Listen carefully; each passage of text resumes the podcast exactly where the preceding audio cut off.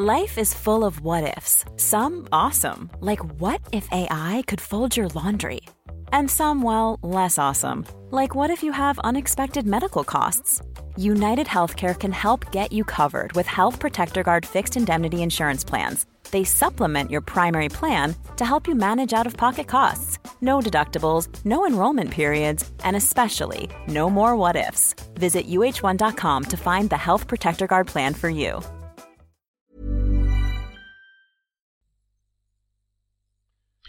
Dr. Gerard de Hooft, uh, welcome to Coffee Break.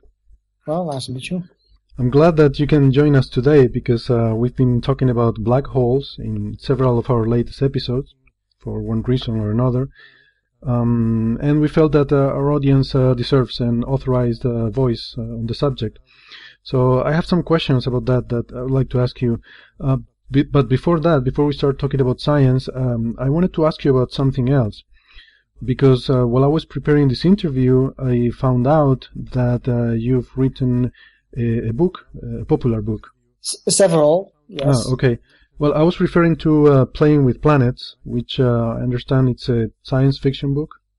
Sort of. It's actually, uh, well, I want it to be more science, uh, um, yeah, fiction in the sense that it, that it describes real possible science and not uh, completely bogus science that you often uh, read or hear or see in science fiction productions.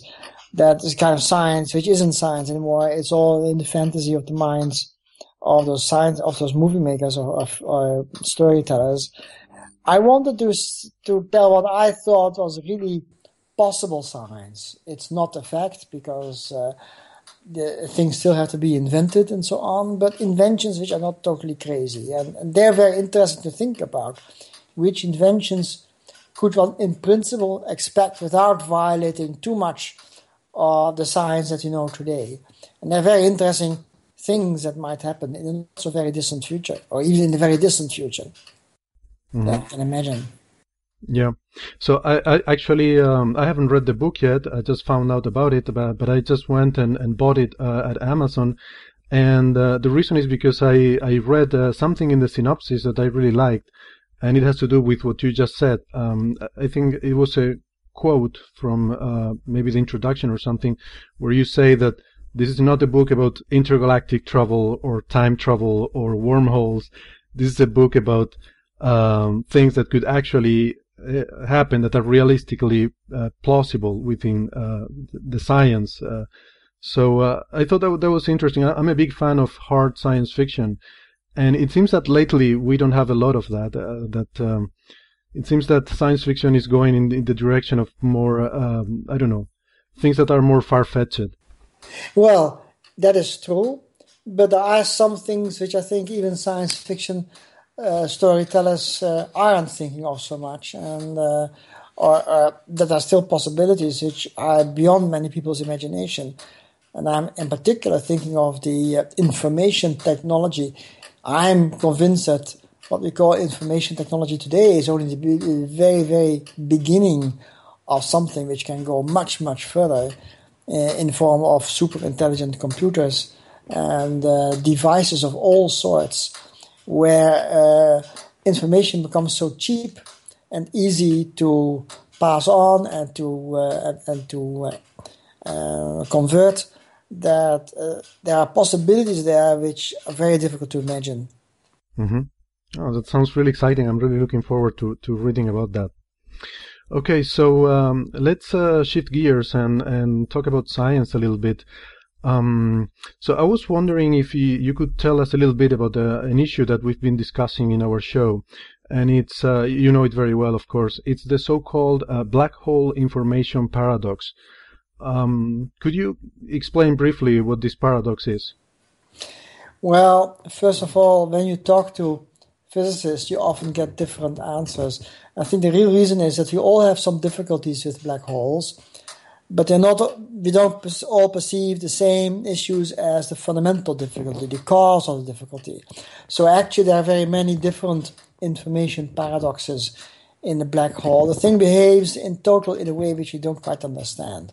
So there are problems here in in the overall picture about how black holes absorb things, they re-emit things in a very special way, and when you try to bring it all together, it's somehow there's something missing, there's something we definitely don't understand. But we all uh, seek the priorities in some other place, and that's why many people think the information paradox is something else than than.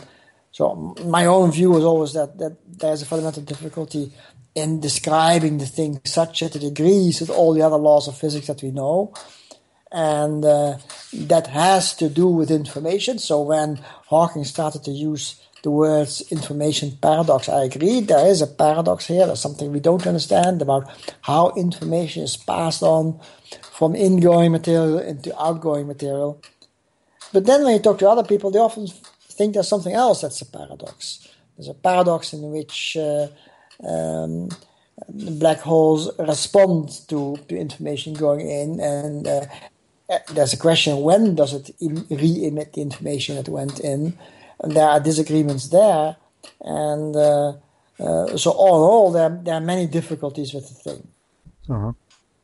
Interesting. Mine is that the laws of nature are extremely logical and coherent and unique and uh, and and beautiful Whereas if we try to write down what the ultimate laws should be for a black hole, including the way it interacts with matter, the way in which it actually emits matter. Black holes can emit matter in a very special way, which was discovered by Stephen Hawking. So we want to have the complete description of this process. What what is it that actually happens when black holes emit uh, particles, and how does a black hole respond onto particles thrown at it or which are being absorbed by it?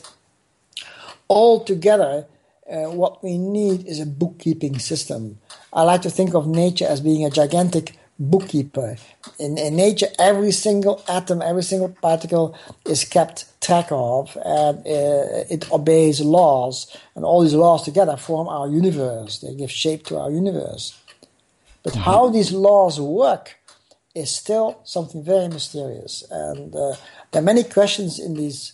Uh, and when we try to address, in particular, black holes, there are many questions, and uh, the, the bottom line is nature must be an extremely efficient in, information processing machine. Everything that that collides, that, that interacts in the universe is passing on information. Where is this particle? What does it do when it interacts with another particle? On what is this interaction based? How can it interact upon the fluctuations in the vacuum? All such sorts of questions. And we still have no clue, no good idea about how nature does this kind of bookkeeping. Um, and are getting more and more the, the, the, suspicion, at least I am, that nature is really a kind of gigantic computer and it processes information just like your and my laptop does. But then on a vastly bigger scale and faster and more microscopic at the same time. So nature is a, a, computer which is far superior than anything we can ever imagine to produce with our hands and our intellect. But the question then is, what are the bits and bytes that nature is using? How are they being processed? What are the laws? That's called physics. That's a subject that, that's at the core of our business. That's what we try to figure out as physicists. How do these laws work? And in particular, when black holes are being discussed, we are at a loss. We don't understand very well how nature can do it. We have many ideas, oh yes, but we don't have good theories. Uh-huh. So that's fascinating. So, in, in your opinion, physics is basically just a gigantic information processing uh, system, uh, as opposed to a, a, a, large number of particles interacting. Yes. Yes. Okay. Interesting. So, so I guess you're not very much in favor with the label paradox for this information paradox. Well, in your view, it's, more paradox because, well, what what are we doing when we try to figure out how these laws work? We are we are having we are thinking very hard about possible eventualities, things that can happen in the universe, which are very vague.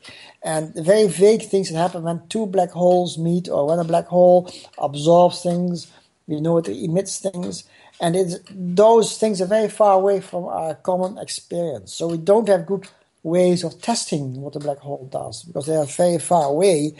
And when they're very far away, they're very, very big. And we are interested in the hypothetical question what happens if a small black hole absorbs another particle and emits a third particle? And uh, uh, how do we get all this in, in a coherent description? And um, it's a paradox because whatever we try always disagrees with what we already know about nature. We, we have a lot of, of symmetry features that are known to exist in this universe. This universe has a fantastic property called relativity theory or relativistic invariance, saying that when particles move, no matter how fast, they can move very close to the speed of light, then you can you can deduce the properties from what you know when the particle, the same particle, is at rest. That's a symmetry. Now there are many other such symmetries in nature that we know we have we have figured them out from doing numerous experiments. There are also the beautiful symmetries in nature. But to get all those symmetries also work for black holes is very, very mysterious. How did nature pull this trick? And then often we discover ourselves that we have to drop one of those symmetries. We can't have it as beautiful and symmetric as as it seems to be today. So uh, and and it's paradoxical because we have no good feeling about what what what is the kind of knowledge is actually fake and that we have to drop in order to understand black holes. But we have to drop something that we thought we knew, and so it it is paradoxical in that sense. Mm-hmm. Um, is it fair to say that th- that is one of the biggest problems uh, in in theoretical physics nowadays? That we, we are so far away from being able to test experimentally the the theories, uh, whether it's string theory or black holes. Basically, you don't have a laboratory where you can make uh, experiments and, and, get observations. Um, is it perhaps the universe? Um, cosmology, the cosmic microwave background, is it perhaps uh, astrophysics, the laboratory for uh, modern theoretical physics, the place where you could hope maybe someday to be able to test uh, some of the predictions from the theories? Well, you have to understand that we as human beings, we only occupy a very, very small niche in the universe.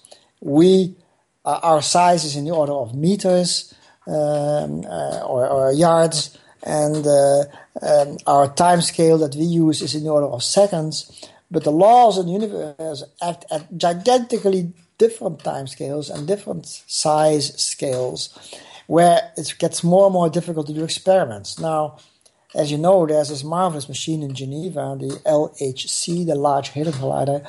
It is inspecting the smallest distance scales possible today, but there's still billions and billions times uh, rough and, large compared to the distance scales at which the laws of nature are thought to work. So uh, we have a gigantic gap in front of me of us, and only very very far away across this gap, we can very indirectly we see physical phenomena at work that we try to understand, but we're too far away from it. We can experiment, we can experiment with our minds, do doing thought experiments, but that also is extremely difficult and uh, as I said, we have to bridge enormous gaps in order to do that, and we have to guess how to how to do this, and we often guess wrong. So, uh, and that holds for many uh, branches in in nature, uh, in, in physics, where we are very far away from daily experiences. So, when we have to guess, we often guess wrong. Now, the modern theories of nature are precisely about this domain, this, this hidden sector of the universe, where we have only very, very indirectly we have some access to it. Uh, we know the fundamental principles. We think we know the fundamental principles on which nature, laws of nature, are built. So um, we are continuing from there. We have something in our hands that we can use, but we're not sure we're using the right principles at all. Maybe, maybe the laws of nature start looking very, very different when you go to very small distances we have no good clues, but we have we do have a lot of clues that we're trying to use. Mm-hmm. So I, I, don't see. Uh, it doesn't seem that you're very optimistic uh, in the sense of being able to test uh, these new theories, uh, because obviously, uh, I don't know, string theory is is many orders of magnitude beyond the reach of the LHC. Uh, I was wondering if these new observations of gravitational waves that are expected uh, to be observed um, in, in, observations of the cosmic microwave background could tell us something about the inflationary period of the universe. And uh, is there hope that that sort of observations could somehow set uh, constraints on on uh, models of how that early phase of the universe uh, proceeded? Well, I think our best chances is if we try everything you can. So that includes uh, cosmology. If we turn our telescopes to the cosmos, today's telescopes are such gigantically beautiful machines. They can uh, fathom the universe far, far better than they could, say, 50 years ago. And this is so marvelous. And, and uh, we can learn such a lot of things there that cosmology is indeed one of the of the exercises that we could do to try to understand better how things work. And so, so yes, we're investigating the cosmos. We're working out theories about what might have happened in the early cosmos. And um, well, you, you must have know what, what kind of theories they are. They are um, uh, uh, inflationary universe. The idea that the universe has gone through a period of, of gigantic expansion. Um, and the question then is what caused such expansions and what would the laws of nature have been like to make this, to realize this kind of strange behavior that the universe showed during some time. But physicists, or particularly astronomers and cosmologists, figured out that this must have been a phase of the universe, otherwise, it makes no sense what we see. But this is an enormously important clue the fact that the universe inflated during a certain period. And there are many such clues that people can find by looking at the cosmos. So, yes, cosmology gives us lots of interesting clues here. But so does this beautiful machine, the Large Hadron Collider in Geneva, and its possible successors. We hope that it will be succeeded by even more powerful particle accelerators, uh, but also other experiments. People are trying to detect very, very rare particles, particles which are very, very difficult to observe because they are so extremely inactive. The suspicion is there must be various kind of particles that are extremely inactive, therefore difficult to see, but they are there.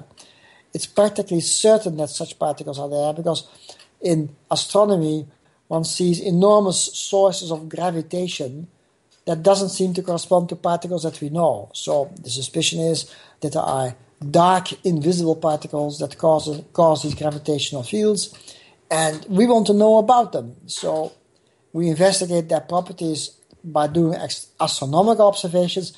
At the same time, we hope in laboratory uh, experiments to see if we can detect such particles. It's very hard because they're so difficult to detect, but perhaps not impossible.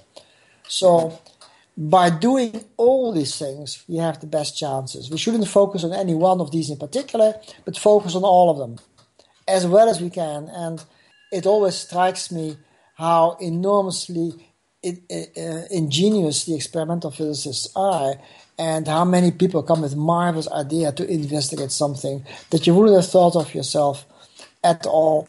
But some people think of experiments one can do, and very often experiments give a a zero, a negative result, saying that we detect nothing at all. Our theories are not being being um, uh, uh, justified or falsified. Uh, we still don't know, but every now and then someone does an experiment and does observe something interesting, something new, which changes our world, our, our future, our, our, vision of the world. And I hope this will continue. That people will come with great new ideas to do experiments, very clever experiments. Um, you know, this maybe this broadcast will will inspire people to think of an experiment, but that's probably not going to work. We need experiments from very, very knowledgeable people who understand the laws of nature very well and who realize that there's something that, that there's still a gap in our knowledge that we could try to fill by doing a particular kind of experiment. Very, very hard to imagine such things, but yes, it is being done, and that's where my hopes are.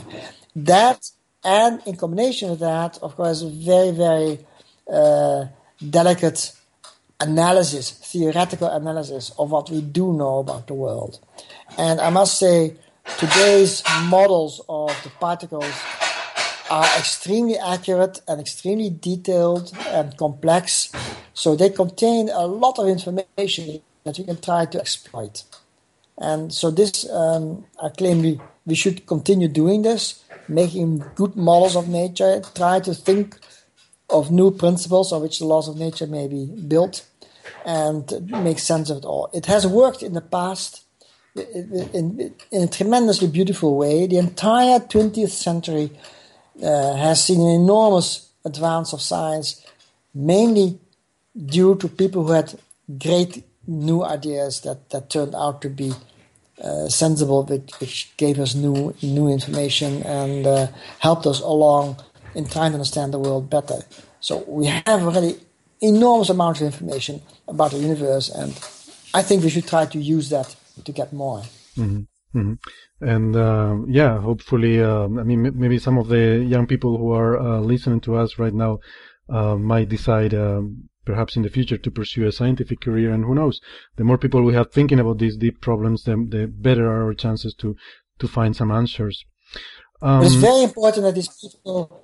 It's very important that these people should first learn all the basic facts about nature. That's very, very important. If you don't know them, I often get letters by people who are extremely serious and they think they have marvelous ideas, but they don't because they have not gone through the trouble of learning all the things that that are already there and very well understood, and without which you would not really be able to come with good ideas because you don't have the basic knowledge needed for that.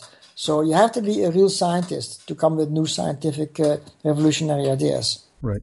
Yeah, I, I agree with that. I mean, we all receive those letters and emails, but I, I guess in your case, you must receive many orders of magnitude more than the rest oh, yes. of us. Yes, I can imagine. I can imagine. Um, okay, um, so I, I, don't really want to take a lot of your time because I feel that I am interfering with advancement of science by doing that. But um, I wanted to ask you. I don't know if you follow uh, this uh, this show, Big Bang Theory. Um, but there, there are some episodes where there's a debate uh, between Sheldon Cooper and Leslie Winkle, where they are um, uh, arguing very hard um, about what is the theory uh, that, that will uh, solve uh, the problem of unification of quantum mechanics and gravity in the future. And so Sheldon is, of course, uh, advocating for string theory, whereas Leslie is is pushing for quantum loop gravity. Very quickly, do you have an opinion on this debate? Oh, I haven't seen many of those debates. I usually saw only rather stupid episodes. So um, um, um I don't know. Um, uh, no, I haven't. Uh, I can't say. Uh, yeah, yeah, I was just trying to put it in a, in a funny way, but but basically, uh, um, I understand that this is one of the big problems in theoretical physics, right? To to uh, yes, absolutely, get... that is true. So uh, well, string theory is an enormous guess. It is just a wild uh, leap into the imagination. And uh, what it has given us is uh, a very impressive and complicated mathematical machinery so complex and so interesting that many people think for, for that for that reason alone there must be some truth in, in string theory. It can't be that all this mathematics is there just for nothing. So that's how some people argue. I think that's a very dangerous argument. It could be completely wrong. But that mathematics that they are uncovering, which is called string theory, may well have a very good use in the, in the more distant future it doesn't mean that string theory by itself is true or so. It could be uh, very, very rough or distant um, uh, approximation to what's really going on, or maybe not at all. But the mathematics that they're using is so interesting that it's quite likely that that mathematics will turn out to be extremely useful in our later uh, understanding. When we do come with the right theory of nature, uh, we'll be able to use that mathematics. but to turn things around and say, well, this mathematics is beautiful, therefore it must be true, is a very dangerous argument. It hasn't worked very often in the past. Quite to the contrary, people thought this idea is so beautiful, it has to be true, uh, but it turned out to be a mistake. And that, that happens much more often. So I think uh, this is a way for me to say that, that I don't put too much trust in string theory in the sense that it's probably not the physical truth, but the mathematics will stay there forever. And those mathematical um, uh, connections and, and theorems that are found are elegant and beautiful, and they may have they may tell us something about reality. Mm-hmm. And, and, about quantum loop gravity, you you are more. That's, well, quantum loop gravity is today it is considered as a kind of uh, competitor with uh, string theory. It is an alternative to string theory. It is not that well developed as string theory itself. It has more problems. So um, so that theory I think is more intuitive. Uh, for a long time I I uh, thought it was a great theory just because it it it appeals to our common sense. But then again, I think it's the, the, its basis is too simple. Um, uh, uh, when it, it, doesn't agree with the symmetries of nature that we know about. And that's my basic problem with with uh, loop gravity. In that respect, string theory is in a better shape. It it generates many of the symmetries that we actually know in nature, and so um, that makes string theory extremely powerful. That is a theory that has the right general structure to it, that, so that its mathematics, for that reason alone, its mathematics could be very useful. But um, loop quantum gravity generates the wrong kind of symmetries. I'm not. I'm not so so um, happy with what it what it seems to end up with. Uh huh. Oh, that that that is fascinating.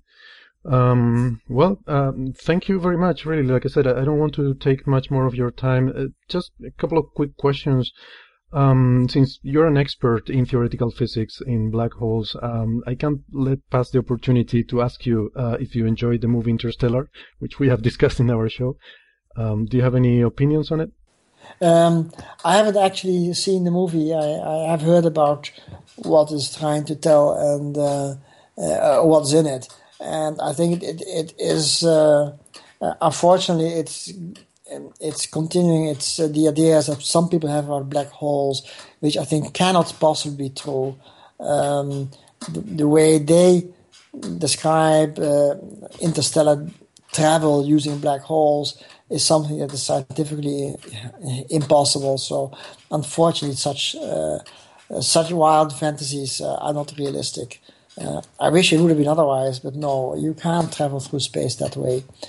And uh, so, uh, of course, that that doesn't mean it's it would be a bad movie. It, it may be a marvelous movie. I haven't seen it, as I said. So, um, uh, but many science fiction movies are uh, based on the same kind of ideas, which are very interesting to make movies about, but they are scientifically, unfortunately, impossible. Mm. Okay, well, um, I want to uh, thank you again for, for your time, for, for uh, being with us and, and explain to us all these uh, very fascinating concepts about uh, theoretical physics and the forefront of uh, modern theoretical physics. Um, I just have one little request uh, to finish this interview, and it's that if you have any kind of influence on the Nobel Prize panel, and maybe you can send them some of my papers, um, just to see what happens. well, it all depends. If you make a breakthrough uh, uh, by studying, for instance, solar physics, I mean, the sun is certainly a very important uh, object of study. Um, you know, all this discussion about the climate, I mean, the sun is, is, is part of that. To understand uh, stars and, uh, and, planets and, and suns, the interior, the exterior, uh, if you make a breakthrough there, well, then you'll, you'll certainly be in, in line, it's it there would be uh, sort of uh, Nobel prizes for that subject, of course. Great, thank you very much. I think I'm going to use some of these words that you just said uh, in the promo for our next conferences or something like that. well, okay, uh, thank you very much, uh, Dr. Gerard de, de Hooft. Want truly hydrated skin? Meet Body Care Breakthrough Hyaluronic Body Serum. It's clinically proven to increase hydration by 161%. It's lightweight, fast absorbing, and delivers 24 hours of hydration for silky smooth skin without any sticky afterfeel. Treat your skin to clean, vegan skincare from Osea. Get 10% off your first order with code SUMMER at OseaMalibu.com. That's O S E A Malibu.com code SUMMER.